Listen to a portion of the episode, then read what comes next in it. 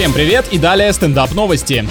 В Австралии два голых жителя заблудились в национальном парке, потому что убегали от оленя. Интересный, наверное, канал у парней в интернете. Мужчины, вопреки санитарным ограничениям, отправились загорать, но прием солнечных ванн прервал рогатый гость. Друзья рванули в лес и потерялись. Пропавших искали 18 спасателей и один вертолет. В итоге обоих оштрафовали почти на тысячу долларов за нарушение антиковидных мер. Да, обидно, про такое даже внукам не расскажешь. Все очень стыдно. Приключения в холостую получились.